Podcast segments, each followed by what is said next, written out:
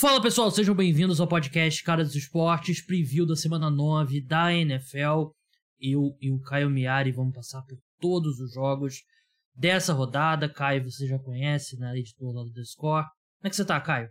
Tudo bom, Gabriel? E aí? Tô melhor agora, né? Na NFL, 71 jogos, Gabriel, decidido por uma pontuação apenas. A gente tá vendo uma paridade, é um recorde isso nas primeiras oito semanas de qualquer temporada. Ontem a gente viu é, só nessa durante a temporada 20 trocas, né? Só ontem foram 14 jogadores trocados, também um recorde. Então eu tô, tô bem. Agitada mesmo a janela de trocas, né? Que fechou nessa terça-feira, às 5 da tarde, aqui, horário de Brasília. Eu e o João Eduardo Dutra analisamos todas as trocas que aconteceram no podcast Cara dos Esportes de terça-feira à noite, exclusivo para apoiadores. Se você ainda não é apoiador, se torne um, link na descrição explicando tudo. Tem desconto para quem assinar o plano de seis meses ou um ano pagando pelo Pix. Bem fácil, bem simples. Como eu falei, a gente vai passar por todos os jogos. Eu vou passar também as linhas de aposta aqui para o pessoal que aposta. Sempre lá do Bodog, que é o parceiro oficial de apostas aqui do podcast, um dos sites mais tradicionais de apostas esportivas no mundo. Me ajuda bastante se você criar sua conta e começar a apostar pelo Bodog. Vamos começar na primeira parte aqui, né? Aquele tradicional formato que a gente no primeiro, primeira parte a gente debate sobre alguns jogos, na segunda parte a gente vai falando de forma alternada e na terceira parte a gente dá nossa aposta, nossas apostas da semana, né? São três categorias, mas vamos começar pelo jogo que não é prime time, mas é quase isso, porque só tem dois jogos no nas seis da tarde, né? E 6 e 25. Tô falando 6 horas mesmo porque a partir de agora, domingo, acaba o horário de verão nos Estados Unidos. Então, jogos que eram 5 horas passam para 6 horas aqui no Brasil. Jogos das duas passam para as 3 e os jogos do prime time de 9 horas passam para as 10 horas. Los Angeles Rams contra Tampa Bay Buccaneers. É, dois times, acho que não precisa nem falar, estão em crise. Vitória do do Buccaneers paga 1,66, jogo em Tampa Bay. Dos Rams paga 2,30, total 42,5, handicap Bucks menos 3. Caio, matematicamente, essa pergunta que eu vou fazer, a resposta é não. Mas de feeling, de sensação, parece que é aquele jogo que quem perder vai ficar numa posição bem complicada. Temos até de ânimo né, na temporada, porque são dois times, são duas das maiores decepções, talvez as duas maiores decepções da temporada. Eu concordo, Gabriel. É, os dois times né, perderam três dos últimos quatro jogos. A gente lembra, os Rams, claro, ganharam o Super Bowl e eliminaram os Bucks nos playoffs, um jogo que foi espetacular. O Tom Brady quase conseguiu aquela virada improvável. Enfim, são duas das maiores decepções. Eu acho que, principalmente para Tampa Bay, uma derrota é, seria mais doída do que para os Rams. Porque eu acho que são dois elencos que têm problemas claros, que não se reforçaram é, nesse prazo final de troca, né, na, na terça-feira que acabou de passar. Mas eu sinto que em talento mais talento individual, os Rams ainda têm mais do que os Bucks. E, e os Rams, eu acho que eles é, eles sabem que, por exemplo, se der uma coisa errada agora para os Bucks, é, eles ainda podem conseguir algo no ano que vem. É um, é um projeto um pouquinho, o, o, prazo é um pouquinho maior. Os Bucks não. Se tudo, ao que tudo indica, o Brady aposenta no final do ano, os Bucks sabem que esse é um ano para ser tipo assim, um ano muito especial para a franquia, que depois pode vir alguns anos de muita reconstrução. Então, acho que uma vitória é mais urgente para Tampa Bay do que para Los Angeles, mas eu concordo com você. O ânimo dos dois times vai ir muito para baixo, é, dependendo do resultado. Olha, eu vou ter que discordar de você. Eu, para mim, esse elenco do Tampa Bay Buccaneers, eu consigo ver uma, esse elenco do Buccaneers encaixando e melhorando muito mais do que eu consigo ver esse do, do Los Angeles Rams. Ainda mais com o Cooper Cup baleado, né? Ele sofreu uma lesão no, no tornozelo, ele deve jogar, mas não sei se vai estar 100%, mas assim, para mim, esse time dos Rams tem buracos claríssimos. É, a posição de Ed Rusher. Eles estavam desesperados atrás do Brian Burns, parece. O que saiu de notícia é que eles ofereceram duas escolhas de primeira rodada pelo Brian Burns e o Panthers ter recusado é um absurdo. E parece que eles ofereceram também uma escolha de primeira rodada pelo Bradley Chubb. É, só que também. seria um ano, só que seria um ano a mais e aí acabou que é, pro pro Denver Broncos compensava mais pegar o dos, dos Dolphins. É, e eles tentaram também o Christian McCaffrey, né? A diferença foi que o 49ers colocou uma escolha de quarta rodada a mais ali na mesa pela, pela troca do, do running back dos Panthers. Então, é um time que a sensação que dá é que tá desesperado. Quando você faz, está jogando essas ofertas para vários times, a sensação é que tem desespero envolvido. O fato do o Sean McVay não vem fazendo um bom ano, mas ainda é o Sean McVay, e você tem mais confiança da comissão técnica do Tampa Bay Buccaneers, né? Pode pro Sierrans. Acho que é um ponto importante, mas em termos de talento, eu acho que esse time do Tampa Bay Buccaneers, eu consigo ver eles encaixando no ano, melhorando. Os Rams mas eu é... não. Não, só pra, só pra completar o que você ia falar. É, pode, pode, continua falando dos Rams, depois eu completo. Os Rams eu não vejo muito caminho. É, é uma linha ofensiva muito ruim. Não tem. Assim, o Allen Robinson tá sendo um desastre. Ele até apareceu um pouquinho mais nas últimas semanas, mas muito longe do que eles esperavam quando fizeram a contratação. E falta opções secundárias. E eles têm provavelmente. Quando você tem uma das piores linhas ofensivas da NFL e um dos piores grupos de running backs da NFL, você não vai conseguir correr com a bola. Tanto que se você tivesse um bom grupo de running back e essa linha ofensiva, você ainda não, vai, não, não conseguiria correr bem com a bola. Mas assim, um pior o outro nesse ponto. É, eu não vejo um, um caminho para os Rams e para eles também pensar em reconstrução é complicado, porque eles também têm várias escolhas aí que eles já trocaram né, nos próximos anos. Então eu, pro futuro imediato, eu, eu acho que o Buccaneers tem um pouco. Assim, Buccaneers tem mais condições de se recuperar. E você falou sobre o Tom. O maior erro seu, Caio, me desculpa, foi falar que o Tom Brady vai se aposentar, porque é algo que nunca mais vai acontecer. Agora que ele tá solteiro, tá divorciado, não precisa mais se aposentar. Não, mas o que eu acho, quando eu falo do talento individual, é esse time dos Rams tem mais jogador que pode fazer uma jogada decisiva para né, matar uma partida ou fazer algo especial do que os times dos Bucks. Se a gente listar provavelmente os 11 de ataque e defesa dos dois times, os Bucks capazes que até vão ter mais jogadores ganhando por posição. Mas eu acho que o potencial dos Rams individual de alguns jogadores é maior do que o dos Bucks. Mas o engraçado desses dois times, né, Gabriel, é que se do nada esse time dos Rams encaixa e vai até os playoffs e, e tem uma corrida longa nos playoffs, ou se o time dos Bucks faz a mesma coisa, nenhum de nós ficaria muito surpreso, né? Porque a gente já viu esses dois times fazendo. A gente sabe o que esses dois times eles podem clicar a qualquer momento e fazer. Claro, a gente olha para a campanha dos dois times, o que eles apresentaram esse ano, é, parece improvável que eles consigam fazer isso. Mas a gente já viu esses dois times produzindo em altíssimo nível é, recente. Para esse jogo é, em especial, é, acho que é um matchup complicado pro Buccaneers, porque você vai ter o Aaron Donald contra esse interior da linha ofensiva dos Bucks, que muito... Eu não concordo com as... Assim, ah, a linha ofensiva dos Bucks tá sendo péssima. Eu não acho que ela tá sendo péssima, mas não tá sendo tão boa quanto da temporada passada, e, e ela não tá sendo tão boa especialmente no interior, que é onde eles vão ter que bloquear o, o Aaron Donald, e aí eu acho que pode ser um problema bem grande para a equipe, mas ao mesmo tempo eles não vão conseguir ameaçar muito pelas extremidades, né? O Donovan Smith e o Tristan Wirfs são, ainda são excelentes tackles e os Rams não têm grandes edge rushers, né? E pensando no aquela coisa que eu volto e meio falo, não gosto do Jalen Ramsey nesse papel ali mais próximo da linha de scrimmage, no slot. Eu gostaria de ver ele no Mike Evans. Não sei o quanto que ele vai ficar no Mike Evans, de repente situação clara de passe. Porque tirando ele, a equipe não tem uma secundária forte, né? Não tem um cara ali para você colocar até com pelo porte físico do Mike Evans, né? Então eu consigo ver tanto o Mike Evans quanto o Chris Godwin. Chris Godwin pode jogar no slot, capaz dele bater muito com o Jalen Ramsey, mas eu consigo ver o Mike Evans tendo um jogo bem grande. Invertendo o campo, é, gente, eu falei dos, proble dos problemas da linha ofensiva do Tampa Bay Buccaneers, só que o pass rush do, dos Bucks também tem problema, né? Eles perderam o, o Shaq Barrett pra temporada e ele é disparado o melhor edge rusher da equipe. Eu não confio muito, eles devem ter o, o Joe Tryon Shoinka e o Anthony Nelson como edge rushers, né? Mas eu não confio que eles vão conseguir gerar. Acho que o Matthew Stafford talvez seja um dos jogos que ele mais tenha tempo no pocket, né? Que ele não vem tendo.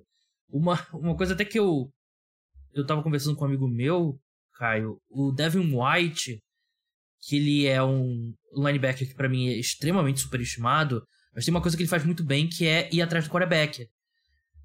É muito rápido. É, colocar ele ali em situação de terceira descida como edge rusher pode ser uma alternativa pro Buccaneers, né? Porque a gente já, Claro, ele não vai ser o novo Micah Parsons, né? Que foi draftado como linebacker e vira o melhor edge rusher da liga. Mas você olha aqui pro elenco, jogadores que estão saudáveis, ainda mais com o Akin Hicks, é, tá fora ainda, né? O Akin Hicks não deve voltar. O melhor pass rusher deles é o que? O Vita Véia. Você não consegue ver uma, uma alternativa para a equipe gerar pressão consistentemente. Não, concordo, mas assim, e vamos ver se, pelo menos, contra esse é, front four né, dos, dos Bucks, essa linha ofensiva dos Rams consegue fazer alguma coisa, né? porque também tem sido uma das piores linhas ofensivas. Uhum. Mas para mim, o, o ponto-chave desse jogo vai ser a questão do jogo corrido dos Rams contra a defesa do jogo, do jogo corrido dos Bucks, que é, anos anteriores, a defesa do jogo corrido do Tampa Bay Buccaneers, uma das melhores da NFL, e esse ano é, já teve algumas atuações boas, mas também oscila bastante, vem de um jogo muito ruim contra os Ravens, principalmente no segundo tempo do Thursday Night Football contra os Ravens. É, Tampa Bay cedeu muitas jardas corridas, cedeu mais de sete por tentativa no jogo inteiro, e esse time dos Rams é um time que está desesperado para começar a correr bem com a bola. O Matthew Stafford precisa de ter o play action, é, chama que veio adora correr em primeira descida para diminuir a pressão, abrir mais espaço para os wide receivers que ele tem, porque tira também a pressão de ficar só em cima do Cooper Cup, que até deve jogar contra os Bucks. Então, os Rams eu tenho certeza que eles vão tentar impor demais o jogo corrido, porque faz, é uma grande parte do jogo deles que está perdido, que ficou perdido lá naquele título do Super Bowl e ainda não está em 2022. E para Tampa Bay vai ser mais um teste, porque se eles param esse jogo corrido, coloca mais a bola na mão do Stafford, é, é o, um, sei lá, o começo do caminho para Tampa Bay é, conseguir uma vitória. É, eu não confio em nenhum desses dois quarterbacks nessa altura da, da temporada. E o que você falou sobre o jogo terrestre né, do, dos Rams, acho que se aplica também aos Buccaneers, né, que tem sido muito ruim nessa temporada. Mas hora de palpite, Caio, quem que você acha que vence o jogo? Eu acho que eu vou, não sei, eu acho que eu vou de Los Angeles Rams. Eu vou pender mais pro Tampa Bay Buccaneers. Acho que são dois times que nos problemas deles, eles são equilibrados nesse momento da temporada. E, e é engraçado, Gabriel, que né, antes da, nesse período de troca, né, eu tava vendo, é, o Tampa Bay Buccaneers podia ir atrás de um wide receiver, de um tight end, de reforço para a linha ofensiva, de um nose wide rusher, e os problemas dos Rams são basicamente os mesmos. Os Angeles Rams poderia ter ido atrás de reforço na linha ofensiva, de mais um wide receiver, de mais um wide rusher, como você falou. É, tanto que está jogando quanto no elenco em si, os problemas são bem, bem similares. Verdade. Vamos seguir agora para o Sunday Night Football. Tennessee Titans contra Kansas City Chiefs. Jogo em Kansas City. Vitória dos Titans lá no Bulldog tá pagando 5,50. Dos Chiefs 1,15. Total 46,5. Handicap Chiefs menos 13. Handicap bem alto. Eu acho que é justo pelo que são os dois times até agora na temporada. Mas ao mesmo tempo, a gente vê semana após semana, ano após ano, o Mike Vrabel encontrando uma forma de colocar o seu time, pelo menos de forma competitiva, em campo. É o pior elenco que ele tem nas mãos em termos de talento, acho que nos dois lados da bola, mas a única coisa que você pode se apegar aqui nesse jogo para ser uma partida disputada é justamente o Mike Vrabel conseguir é, conseguir puxar o outro time para o seu nível e fazer o jogo ser um pouco mais competitivo, né? Porque, tirando esse fator, não tem nenhum motivo para o Kansas City Chiefs não atropelar o Titans. Concordo, vai ser, vai ser curioso também para a gente ver se o Ryan Tannehill vai voltar ou não. A tendência Sim. é que o Tannehill volte a jogar. Eu acho que é o único caminho que o Tennessee pode talvez conseguir surpreender. É um dia é, inspiradíssimo do Derrick Henry e o Ryan Tannehill está num dia também daqueles que a gente lembra lá de 2020. Porque se for, é, por exemplo, o Malik Willis de quarterback, é, é, fica quase impossível para Tennessee conseguir é, pontuar, conseguir jogar o suficiente para competir com os Chiefs. E lembrando do, do Kansas City Chiefs, né, o time está vindo de uma semana de folga, está vindo da bye week, vai estar tá muito mais preparado. Desde que o Mahomes virou o quarterback titular dos Chiefs, Gabriel, lá em 2018, foram quatro jogos depois da bye, né? Quatro vitórias, média de 34 pontos por jogo. Nos dois últimos fizeram pelo menos 40 pontos. É um time que vem muito bem preparado. Isso é meio que é, vindo de bye week. Provavelmente times bem treinados, times que estão saudáveis, costumam jogar muito bem. Então é mais um problema para esse, tipo, esse time do Tennessee Titans. Verdade, né? E a gente viu na semana passada o Malik Willis tentou 10 passes, né? Claramente. Ele, ele a gente sabia que era um projeto, né? Que era um cara que que não estava pronto. O Derrick Henry correu 32 vezes com a bola. E assim, é simplesmente impossível você. Que o Chiefs numa noite ruim, ele vai marcar 28 pontos. Ele vai marcar 27 pontos. Você não. Você precisa pontuar muito para vencer os Titans, vencer os Chiefs, mesmo que sua defesa consiga desacelerar o ataque dos Chiefs, né? Que é um ataque que tá melhorando a cada semana. O, o Mahomes está desenvolvendo uma química muito boa com o Juju Smith-Schuster e com o Marquez Valdez-Scantling. É, a gente não sabe ainda quando que a gente vai ver do Kadarius Tooney, né? Que foi adquirido em troca na, na última semana. É, mas para mim aqui é fácil Chiefs e é, eu respeito o Mike Vrabel, mas eu tenho dificuldade para ver como que essa equipe vai conseguir manter esse jogo próximo, mesmo que o Ryan Tannehill jogue. Se o Ryan Tannehill não jogar, aí esquece. É... Eu concordo. Duas semanas atrás, mesmo com o Ryan Tannehill em campo, o Tennessee Titans ganhou dos Colts sem fazer nenhum touchdown ofensivo. O único touchdown que o time fez foi aquela é, pick six longa. E na semana seguinte foi o Malik Willis, que tem só 10 passes. E agora já vai, vai pegar o Kansas City Chiefs no Arrowhead, vindo uma semana de folga. Como você falou, é difícil a gente conseguir imaginar esses Titans conseguindo a quantidade suficiente de pontos para bater de frente com, com o Kansas City Chiefs. Eu também vou de Kansas City de palpite. É porque a defesa dos Titans podem fa pode fazer a, a partida da vida dela e os Chiefs marcarem 28 pontos. De onde que vai ser Exato. 28 pontos desse ataque dos Titans com o Malik Willis ou com o Ryan Tannehill não estando 100%? É, é difícil de enxergar. É, outro jogo das 18 horas, Seattle Seahawks contra o Arizona Cardinals. Vitória do Seahawks pagando 2,10, do Cardinals 1,77. Total 50,5. Handicap Cardinals menos 2. É, a gente falou de Buccaneers e Rams serem as decepções da temporada. Para mim, o Seahawks é a grande surpresa da temporada. É um time que, para mim, eu tinha. Eu achava que brigaria e provavelmente seria a pior escolha. O Dino Smith tá. Sim, fez uma temporada absurda. Ele deveria, pelo desempenho dele nessa temporada, ele deveria ser quarto, quinto, pelo menos, na disputa pelo MVP. É, o DK Metcalf provou que ele não é humano depois de voltar daquela lesão no joelho em uma semana. A defesa tá melhorando, né? E a defesa tem muitos jogadores jovens que estão jogando bem. Destaque, claro, é o Tariq Woolen, que é, é difícil não comparar ele ao Richard Sherman, né? O cara foi uma escolha mais baixa ali do draft, tá fazendo uma temporada de calor fantástica. É, eles encontraram dois tackles titulares. Os times dariam. Tem muito GM que daria a mão para encontrar um, um tackle no draft. Eles encontraram dois, o Charles Cross e o Abraham Lucas. Os dois estão jogando muito bem. O mesmo draft. Isso é absurdo. Lembra muito aqueles drafts do, do início ali da década de 2010, né? Que foi que construiu ali a fundação para Legion of Boom e para aqueles anos de sucesso. Enquanto o Arizona Cardinals vem de uma partida que é a cara do Arizona Cardinals, né? O time começa mal, aí o segundo tempo faz o jogo ser competitivo, o Kyler Murray cria alguma coisa, o ataque melhorou com o DeAndre Hopkins. Então é um jogo bem interessante para dois times que você olha para a classificação na, na divisão, o Seahawks está em primeiro, o Cardinals está na última colocação. Mas só duas vitórias separam os dois, tá todo mundo vivo nessa divisão. E o Seahawks tá numa oportunidade agora de botar uma. Assim, enterrar os Cardinals e encaminhar essa divisão, né? Encaminhar a divisão e abrir não só mais de duas vitórias, né? porque o Seattle Sox já ganhou do Arizona Cardinals esse ano. Sim. Então, se o Seattle Sox consegue uma vitória, além de abrir três jogos, o ter desempate, ele vai ter varrida a série o que é mais importante ainda, mas eu concordo. Você olha para esse time do Seahawks, que é uma das grandes, grandes surpresas da temporada, e tem que falar da classe que eles acabaram de draftar. Assim, assim como o New York Jets, que também é uma outra grande surpresa na Conferência Americana, é muito por causa da classe do draft que esse time tem feito. E assim, a gente tem que lembrar também, você falou aí do Kobe Bryant, é, você falou do Tarek Woolen, cornerback. Ainda teve o Kobe Bryant, cornerback de calor. Os dois tecos que são, assim, como você diz, os times estão sonhando para conseguir um. Você consegue dois titulares de cara. E ainda tem o Kenneth Walker, running back, que tem sido um dos jogadores mais interessantes na NFL.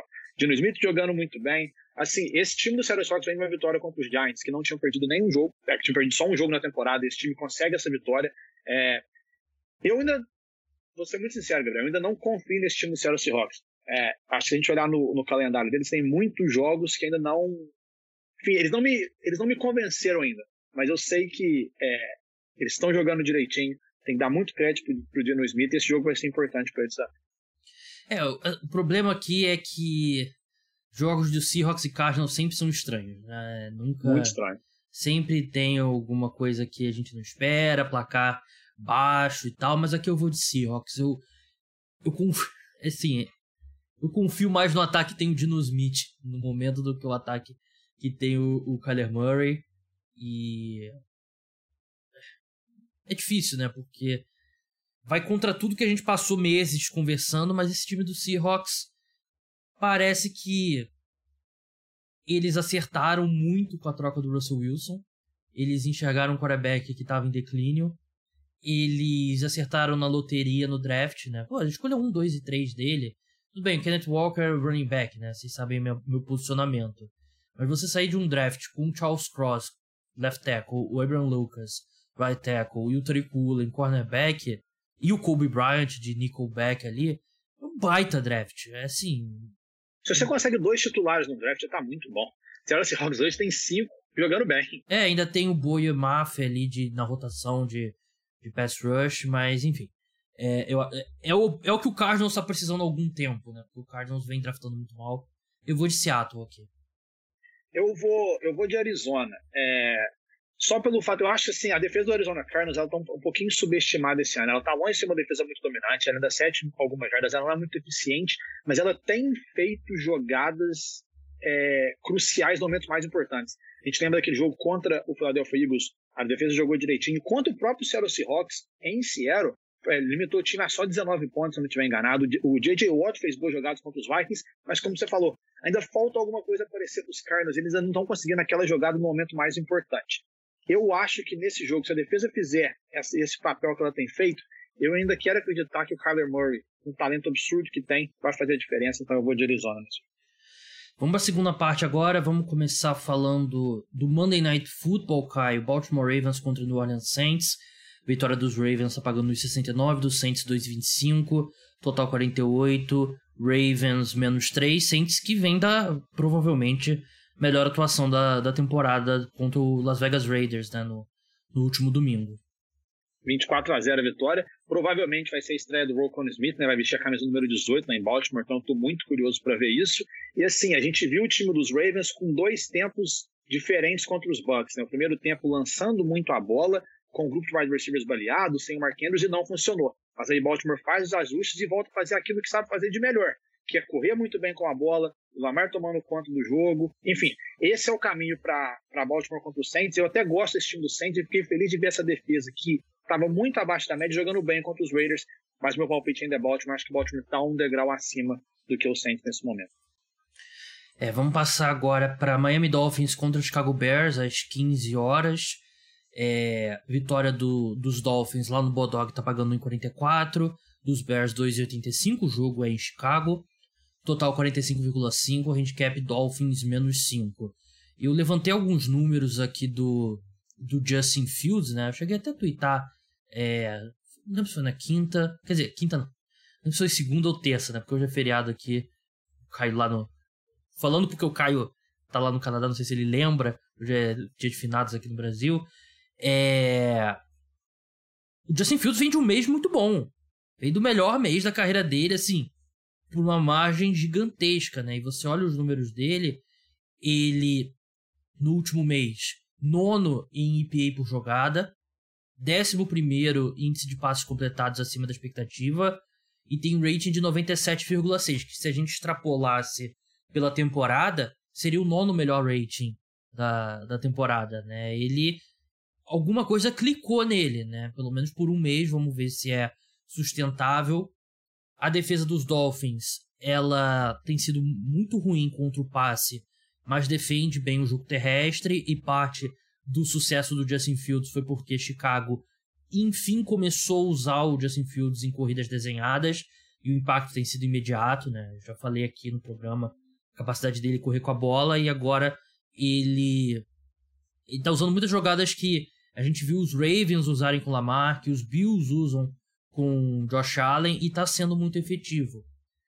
A defesa dos Bears perdeu força com a saída do com a saída do o Edge Rush, agora me fugiu o nome, Robert Quinn. Robert Quinn, é, a gente já viu essa defesa ser um pouco empurrada na semana passada e perdeu o Rocco Smith também, que para mim é um jogador superestimado, mas ainda é um cara que patrulhava ali o meio do, da defesa do, dos Bears, líder de tackles aí na, na NFL. Líder de tackles, né, cara? Líder de tackles, 87 é. tackles em só é, Nem metade da temporada, absurdo. É, eu, eu achei que eles, eles obtiveram um bom valor por ele. Achei que pagaram caro pelo Chase Claypool. Mas, Muito caro pelo Claypool. Mas Nossa. aí fica elas por elas. Eu gosto do Claypool mais do que a maioria. Eu ainda acho que é, é uma aposta cara, mas eu consigo ver o Claypool virando um wide receiver muito bom ainda. Mas assim, é... Dolphins vem com muita potência no ataque, né? né? Com o retorno do Tua. Jogou muito bem na semana passada. Claro que é a defesa do Detroit Lions. Né? A defesa do Lions basicamente não conta. Mas não tem material humano nessa defesa dos Bears para parar o Tarek Hill e o Jalen Waddle. E também não tem talento suficiente no ataque dos Bears para eles conseguirem segurar os Dolphins num shootout. Então eu acho que Dolphins vencem e gosto desse Dolphins aqui, menos 5. É, Caio, Los Angeles Chargers contra Atlanta Falcons. Jogo das duas franquias amaldiçoadas né, na, na NFL. Vitória dos Chargers tá pagando 1,58 lá no Bodog, dos Falcons 2,45. Total 49 pontos. Handicap aqui é Chargers menos 3. É, Falcons vem de uma boa atuação, né? Vem de uma vitória importante. O, tipo de, o típico jogo que eles perdem normalmente, mas eles conseguiram vencer. Vão enfrentar uns Chargers sem Mike Williams, é, que na não parece a 100%. Outros desfalques a gente já fala há semanas, né? O Joey Bosa, JC Jackson, o Rashawn Slater, Corey Lindsley, muita gente, left tackle e o center, respectivamente. É, que, qual a sua expectativa para essa partida? Eu fiquei um pouquinho decepcionado que os Chargers não fizeram nada na da trade deadline, mas ainda é um time muito talentoso. Né? É um time, um time que, parece que, que também não queria absorver salário, né? Porque vai ter que renovar com o Jesse Herbert em breve, né? Exato, já deu salário muito alto para outros jogadores. Sim. Jesse Jackson sendo um exemplo disso. Mas a minha expectativa é: eu não quero acreditar que esse time dos Chargers vai decepcionar completamente. Então a minha expectativa é que eles vão chegar e fazer um ótimo jogo. Você falou da, da, da, da sei lá, dessa excel, não, eu não vou dizer excelente, mas essa empolgante vitória dos Falcons, né, no jogo maluco contra os Panthers, mas a gente tem que lembrar que a defesa dos Falcons nos dois últimos jogos, ela foi engolida pelos Bengals duas semanas atrás, e agora contra os Panthers foi uma vitória maravilhosa e tudo mais, muito empolgante, mas foi mais uma atuação ruim da defesa. A defesa não pode ceder aquilo pro, pro Kenneth Walker contra esse time do Carolina. Enfim, é, a minha expectativa é esse Chargers, vindo de uma semana de folga, vai ter que passar por cima dos Falcons. Eu estou esperando uma atuação talvez finalmente aquilo que a gente esperava dos Chargers. Se eles não conseguirem fazer isso numa semana de folga, eu sei que as lesões estão atrapalhando o time, mas aí eu vou começar a preocupar. É um time que é, tem que estar mais bem treinado do que os Falcons, é um time que tem mais talento, está mais descansado, então eu espero uma atuação convincente dos Chargers, senão eu vou começar a ficar bem, vou apertar o botão de, de emergência para esse time. Vamos passar agora para Carolina Panthers e Cincinnati Bengals, né? Panthers que perdeu para o Falcons de forma bem dolorosa na semana passada. Vitória dos Panthers no Bodog tá pagando 3,70, dos Bengals 1,29. Total 42,5, handicap Bengals menos 7,5. E depois do que a gente viu no Monday Night Football, eu não aposto no Bengals nem fudendo sem o Jamar Chase. É... Não justifica. Por melhor que seja o Jamar Chase, seu time não pode desmoronar completamente com a ausência de um jogador só, né? Mas foi... É, assim, foi estarrecedor o quão mal os Bengals jogaram. Eu separei aqui um número do Joe Burrow porque é a questão né dele se proteger, né, dele o famoso chama sec, que é o que é o Joe Burrow, 31,2% das pressões que ele sofre se tornam sec, que é a maior marca da NFL. Ele foi segundo em 2021 e quarto em 2020. Então ele está sempre perto do topo ele teve 26,9 em 2021, 21,9 em 2020. Então, ele piorou. Ele tá chamando mais sec. A linha ofensiva é melhor. Eles reforçaram a linha ofensiva é melhor do que a da temporada passada. Não é espetacular, longe disso. Mas o Joe Burrow piorou. E ele precisa limpar isso do jogo dele, porque ele prejudica muito o ataque dos Bengals dessa forma. Ele faz várias coisas que ajudam. Claro, ele é o quarterback. Ele é um excelente quarterback a gente já viu outros grandes quarterbacks terem problemas com isso, mas o Joe Burrow precisa limpar isso do jogo dele. Vai enfrentar um Panthers que tem uma defesa boa, é, não trocou o Brian Burns, não trocou o Jace Horn, não trocou Derek Brown, então a defesa que vem jogando bem esse ano continua intacta. É, então ele não pode simplesmente. Ele. Eu não gosto desse Bengals menos 7,5. Porque depois que a gente viu contra os Browns, que vinha sendo uma defesa muito fraca, eu perdi a confiança nos Bengals. Eles vão precisar me reconquistar. E se você tiver se sentindo bastante confiante, um Panthers mais 7,5 ou de repente até uma vitória direta dos Panthers, é a coisa mais maluca do mundo não. Hum, sinceramente, não acho. Caio, Green Bay Packers contra Detroit Lions. Vitória dos Packers pagando 1,51. Lions 2,65. Total 50. Handicap Packers menos 3,5. E tá assim, né? Rams, Bucks e Packers, os três de mão dada ali na crise, né? Três de mão dada na crise. É, é difícil a gente acreditar, né? Essa temporada tem sido muito maluca. Mas, assim, pelo menos a gente viu algo interessante dos Packers contra os Bills. É, é uma, é uma melhora muito pequena semana a semana de, de que Green Bay mostra, desde aquele colapso que foi contra os Jets, mas a gente vai vendo um pouquinho dos Packers. A gente viu algumas boas campanhas ali contra o Washington Commanders, contra os Bills também. Eu acho que esse time de Green Bay aos poucos vai fazendo. Só que eu acho que um dos maiores efeitos do Matt LaFleur é fazer ajuste. Eu acho ele um bom técnico, a campanha dele, como desde que ele virou técnico de Green Bay, é excelente, mas ele faz poucos ajustes. Então, isso eu ainda não gosto muito desse time de Green Bay, mas como eu falei, é um time que está evoluindo e vai enfrentar um time de Detroit que a gente viu a defesa de Detroit, né? É lamentável. O ataque de Detroit é, vai ter altos e baixos. Ele fez aquele primeiro tempo que fez contra os Dolphins, mas depois zero pontos no segundo tempo inteiro. Enfim, o confronto chave é a defesa dos Packers contra o jogo corrido é uma das piores da NFL em basicamente todos os indicadores. E os Lions têm um jogo corrido potente. Se Detroit tiver um plano de jogo é, interessante que, e conseguir ali a linha ofensiva, a boa linha ofensiva de Detroit abrir espaço, Detroit pode complicar contra esse Green Bay. Não é difícil complicar um jogo, mas eu aposto ainda, vou dar um voto de confiança que o Rodgers vai conseguir vencer essa. É, Lions sem o TJ Hawkinson, né? Mas o, o Goff já não usava tanto o TJ Hawkinson, né? Ele nunca, nunca, desenvolveu uma, uma química muito boa, né? Então não dá nem pra dizer que vai ser. Vai ser, vai ser um desfalque, mas não vai ser um. Sim, não é como se tivessem trocado o Amon Hassan Brown, né? Que é uma peça central nesse ataque. É, Las Vegas Raiders contra Jacksonville Jaguars. Vitória dos Raiders lá no Bulldog tá pagando 1,77. Jaguars 2,10, total 48. Raiders menos 1,5. Jaguars vem de uma, uma derrota bem dolorosa pro Denver Broncos, né? Que não foi tecnicamente um jogo de prime time, mas na prática foi, né? Porque era um jogo isolado, então todo mundo estava assistindo.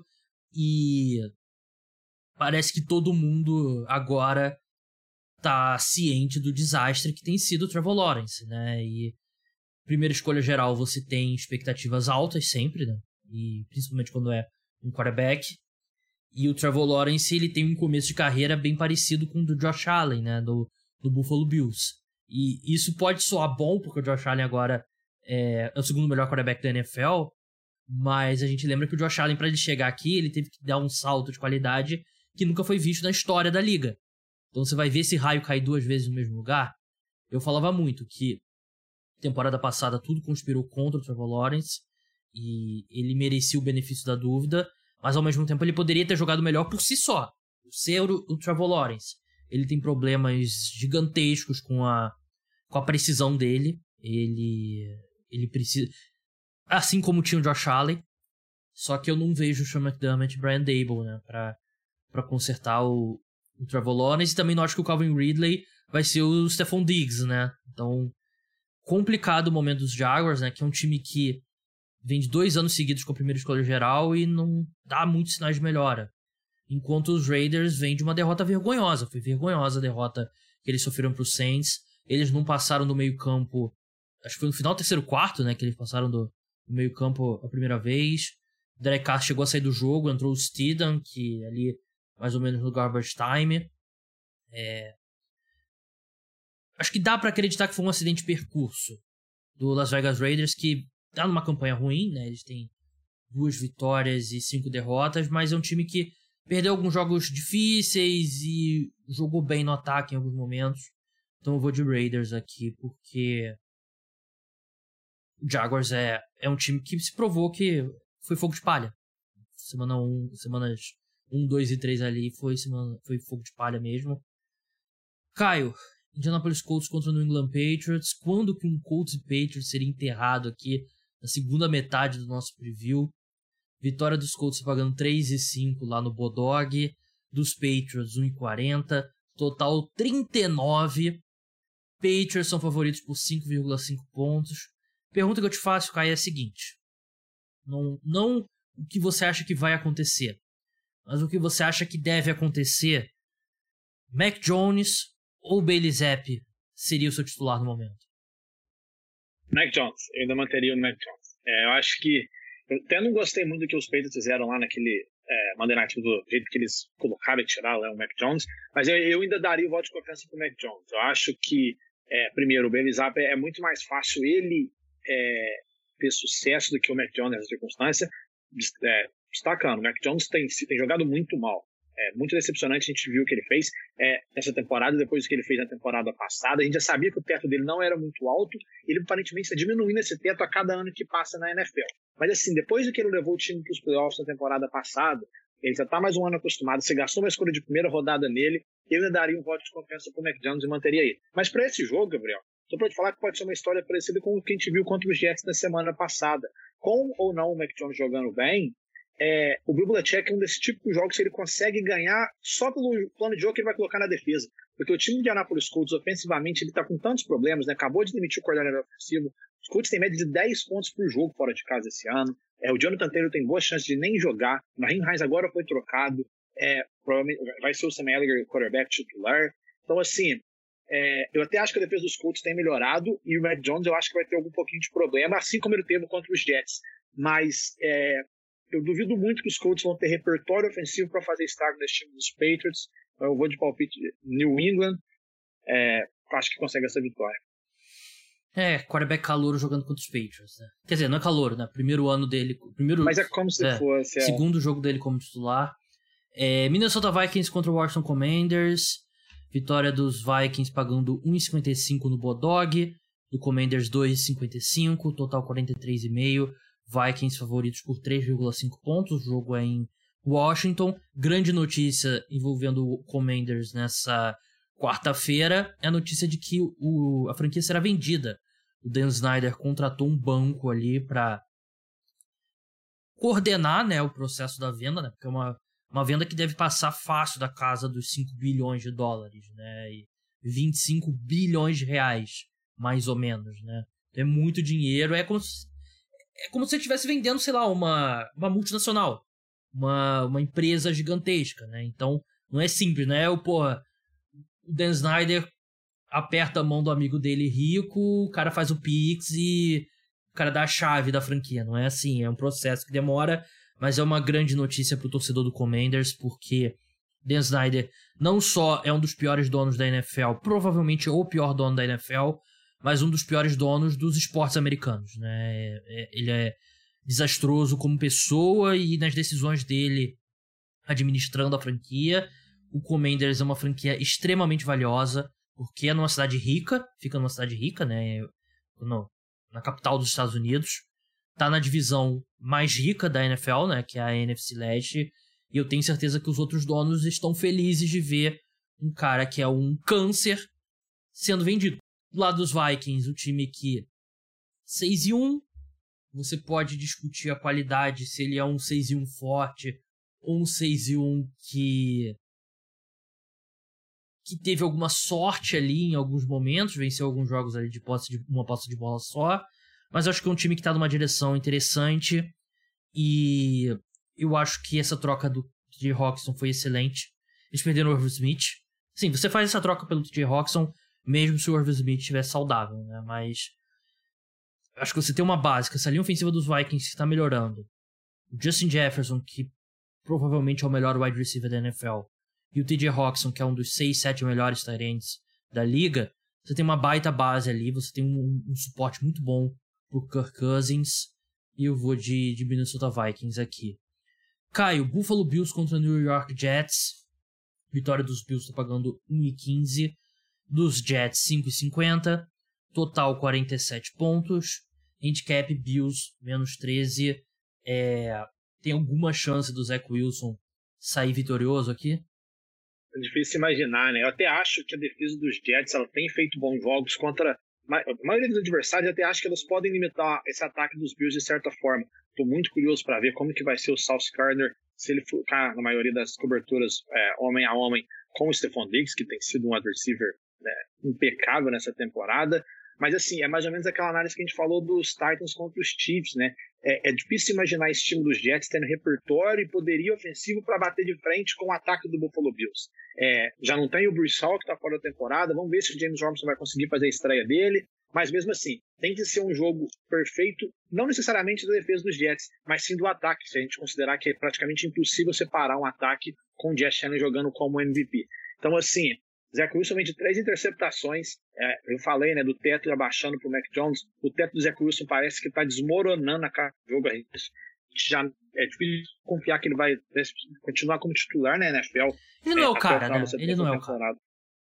Ele tem o braço para fazer qualquer tipo de arremesso, mas fora isso não tem nada que ele provou para a gente que ele não é o. Assim, não é nem que ele não é o cara, nem que ele é titular na NFL. Então, é, é muito difícil acreditar que a gente, vai, a gente vai ver uma vitória dos Jets. O time do Jets tem feito uma boa campanha, tá acima da média, mas contra os Bills é, é difícil para todo mundo. Ele é o Ryan Mallet, que foi a segunda escolha geral do draft, que, que gosta de MILFs, né? O, o Zach Wilson. É, mais um jogo aqui pra gente encerrar de, de linha bem é, grande, né? A gente tem Bills aí favoritos por 13 pontos, a gente tem os Chiefs favoritos por 13 pontos contra os Titans, e os Eagles favoritos por 14 pontos contra o Houston Texans, né? E é o que a gente fala, né? É o Big Three. São os três melhores times da, da NFL mesmo. É o Thursday Night Football. Se você tá escutando aqui o podcast já na sexta-feira, pula um pouquinho, porque a gente vai fazer as apostas da semana agora no final do podcast. Se você tá escutando ainda na quinta-feira, vitória dos Eagles tá pagando 1,11. Dos Texans, 6,50. O jogo é em Houston. Total 45. Eagles menos 14. Não tem nenhum caminho aqui pro Texans fazer qualquer coisa e o clima ficou ruim agora com o Brandy Cooks, né, que ele queria ser trocado e ele já tweetou lá que estão brincando com a carreira dele. Ao mesmo tempo, o Cooks, ninguém forçou a mão dele a assinar o contrato, a renovação de contrato, né, no off-season.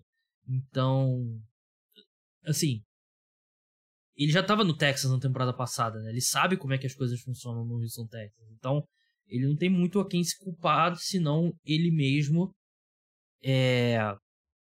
Sim, não tem nada que o Texans possa fazer aqui para vencer esse jogo. Né? Philadelphia Eagles, amplo favorito, seria uma das maiores zebras da temporada, numa temporada cheia de zebra, se os Texans sequer fizerem um jogo é, parelho com o Philadelphia Eagles. O Philadelphia Eagles é melhor que os Texans, literalmente em tudo. Acho que a única coisa que o Texans leva vantagem que eles têm um running back melhor, né? O Damian Pierce é um excelente running back, é melhor que o Miles Sanders, mas aqui é Philadelphia Eagles fácil.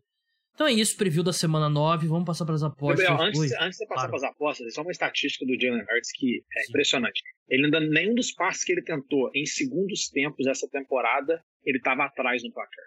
Isso mostra tanto que o Philadelphia Eagles é, tem Exato. sido dominante. Seu palpite para MVP, né? É, o meu, eu acabei, não, o meu palpite para MVP acabou sendo o Mahomes. Eu acabei mudando. Eu falei que eu não ficaria sur... meu palpite é, ousado palpite ousado, né? palpite, palpite ousado, mas eu falei que eu não, meu palpite era o Mahomes e eu não ficaria surpreso. Eu falei, falei em agosto. Eu acho que, que se o Jalen Hurts tivesse é, acabasse ganhando. Verdade. É, qual que é a sua vitória, Caio? Minha vitória, ousada também essa, é Los Angeles Rams. A gente, fala, a gente falou do jogo, eu sei que é arriscado porque nesse time dos Rams não dá para confiar em nada, mas eu acho que os problemas dos Bucks são mais reais do que os problemas dos Rams. E como eu falei, esse time dos Rams tem mais jogador individual, mais playmaker para conseguir uma vitória do que o time estava bem. Então vou na vitória dos, dos, dos Rams esse ano, que tá nessa semana, que tá pagando acho que dois e pouquinho. 2,30 lá no Bodog. Eu vou de Seahawks aqui com os Cardinals. O jogo é em Arizona. É, acho que são dois times aí que no mínimo no mesmo nível. E eu prefiro aqui o Seahawks pagando 2,10. Total, Caio? Total, eu vou no under de Buffalo Bills e New York Jets, que é 47 pontos. É, e eu espero a vitória dos Bills, espero uma vitória com certa folga do Buffalo Bills, mas eu acho que pode ser um jogo daqueles que os Jets vão pontuar muito, muito pouco, e como os Bills no final das contas podem abrir, a defesa dos Jets vai conseguir segurar, porque é uma defesa que tem feito um bom trabalho nessa temporada, o Buffalo Bills não vai, precisar, não vai precisar jogar tanto no final vai conseguir acabar mantendo esse under. Então acho que é 47 pontos no total. Eu coloco o under para esse jogo. É, eu vou de over do Bears e Dolphins, 45,5. O ataque dos Bears vem melhorando, o ataque dos Dolphins é muito potente. Então acho que eles passam esse número aqui. E para encerrar a vitória ou derrota, quer dizer, vitória com handicap, time com handicap, né? Qual que é o é, seu? Los Angeles Chargers menos 3 contra Atlanta Falcons. O Chargers muito mais talentoso, a defesa dos Falcons com muitos problemas. Os Chargers vindo de uma semana de folga, esperando uma atuação muito sólida, então só menos 3 eu acho muito pouco. Espero uma vitória dos Chargers, nos mesmos moldes do que os Bengals fizeram com os Falcons duas semanas atrás, que foi 20 e tantos pontos de diferença. É, a secundária do Falcons está dizimada, né? Só que o ataque, o, os wide receivers dos Chargers também tem problemas, então é aquela coisa da, da força extremamente movível contra uma objeto. Como é que é? Força extremamente parável contra um objeto que é facilmente movível que é o oposto do que diz essa. Tem um teoremazinho lá. É, o meu é Vikings menos 3,5 contra o Commanders. É, eu sei que o jogo é em Washington, mas o Vikings é um time bem melhor. Então, Vikings menos 3,5. Então é isso, pessoal. Preview da rodada chegou ao fim. Um pouco mais curto, porque tem bastante time de folga nessa, nessa rodada. Né? São seis times de folga. São ele Browns, Cowboys, Broncos, Giants, Steelers e 49ers. Caio, brigadão aí pela participação. Sigam ele lá no arroba Caio Miari. E até a próxima. Valeu, Gabriel. Um abraço para todo mundo que viu a gente. Vamos lá para mais uma mais uma semana depois de tanta troca. Vai ser bem interessante. É isso aí, pessoal. O podcast volta sexta-feira de manhã com o um programa falando do Thursday Night Football, que é exclusivo para apoiador. Quinta-feira de tarde já tem um programa semanal sobre NBA. E domingo, quando acabar o Sunday Night Football, eu posto o episódio pós-rodada, passando por todas as partidas do domingo da NFL. Então é isso. Até a próxima. Tchau.